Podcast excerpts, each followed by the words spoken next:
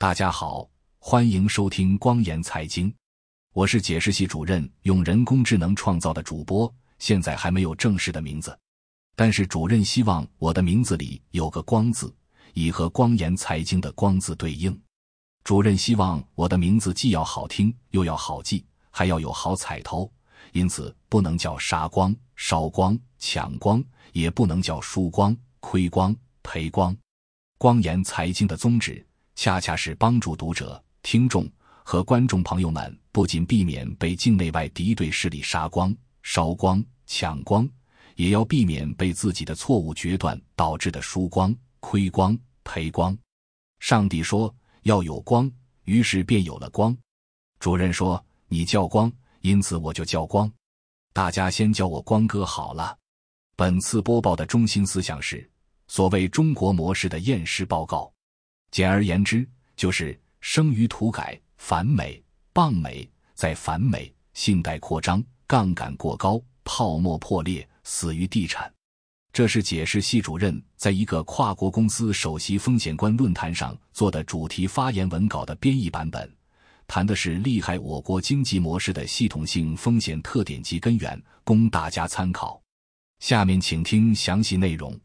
当代中国经济模式的最初起点。其实是一九七二年尼克松总统访华，到了一九七八年，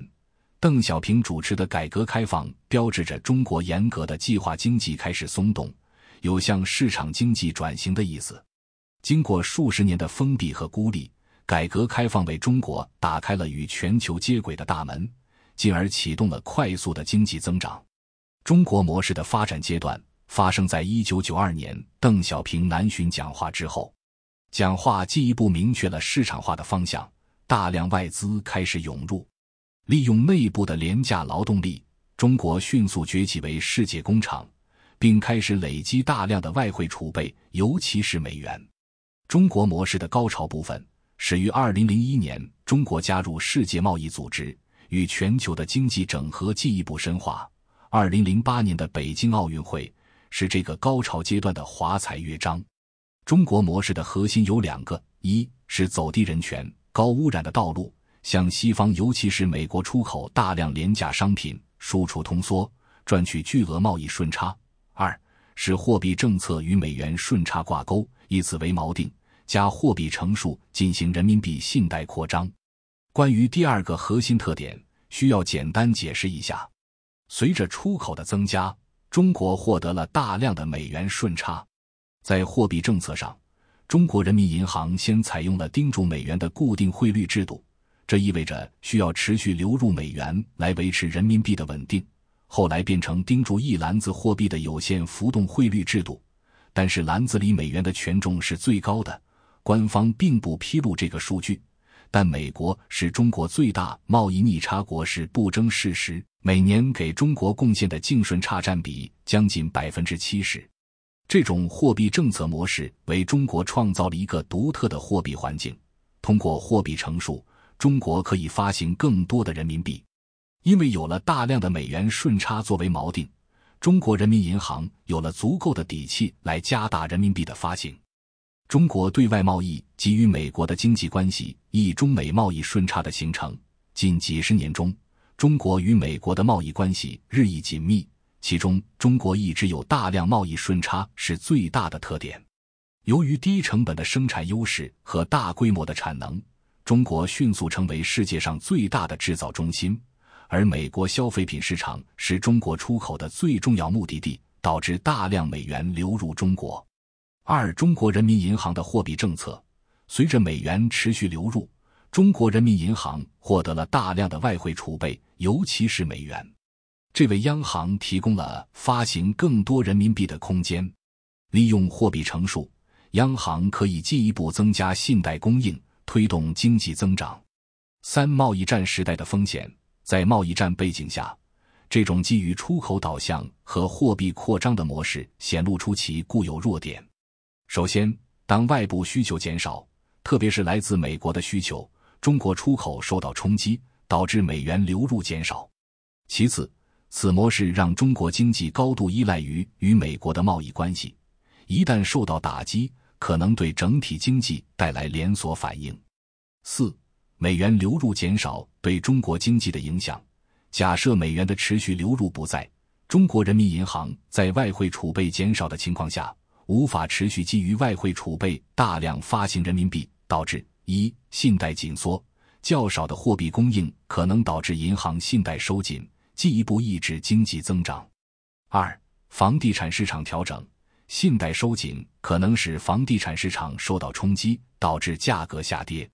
三资本外流，对未来经济的担忧可能导致资本外流，进一步加强人民币的下跌压力。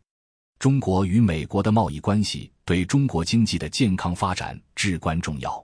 在贸易战的背景下，这种关系带来了新的挑战。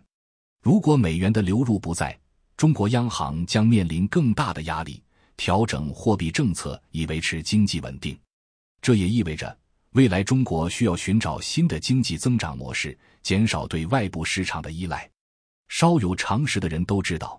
要是我们的铁骑继续前进。外需不足的情况下，必须扩大内需。然而，在中国，扩大内需嘴上喊了很多年了，实际上并没有什么效果。何解？原因并不复杂。扩大内需的前提是让利，也就是政府向人民让利。你们觉得这可能吗？让利的前提其实是平权，甚至不是平权，而是权力天平稍微向人民那边挪动一两个刻度，别什么都管，别什么都管那么死。略微松动一下，平权，你们觉得可能吗？房地产与信贷扩张，随着更多的信用货币不断被创造出来，中国的信贷扩张愈演愈烈，而房地产则是最重要的领域，因为固定资产投资能够快速的带动 GDP 增长，地方政府和开发商都积极推进了房地产项目，大量的信贷流入房地产，使得土地和房价飞速上涨。形成了资产泡沫。中国房地产市场的发展历程，在二十世纪八十年代初，中国的住房主要是由国家和单位分配，大多数市民并无财产所有权。直到一九八八年，中国宪法修正案明确了私人对房地产的所有权，为房地产市场化奠定了基础。一九九八年，国家进一步深化住房制度改革，宣布取消福利分房，从此。房地产开始进入商业化、市场化的发展轨迹。自从1998年住房改革以后，随着城市化的进程加速，房地产需求迅速上升，使得房价开始逐年攀升。2003年至2004年，为遏制过快的房价上涨，国家出台了一系列调控政策，但房价依然保持上涨趋势。进入21世纪十年代，尤其是2010至2020年间。中国的一线城市和热门二线城市房价呈现出火箭式上涨，在某些城市，短短数年间房价翻倍，有的地方房价涨幅十年内超过十倍。早在十年前，许多经济学家和分析师就开始担忧中国房地产市场的过热，认为已经形成了泡沫。二零一五年的数据已经显示，中国的房地产市值与 GDP 之比。超过了其他任何国家的历史高点，这表明市场存在过度投机。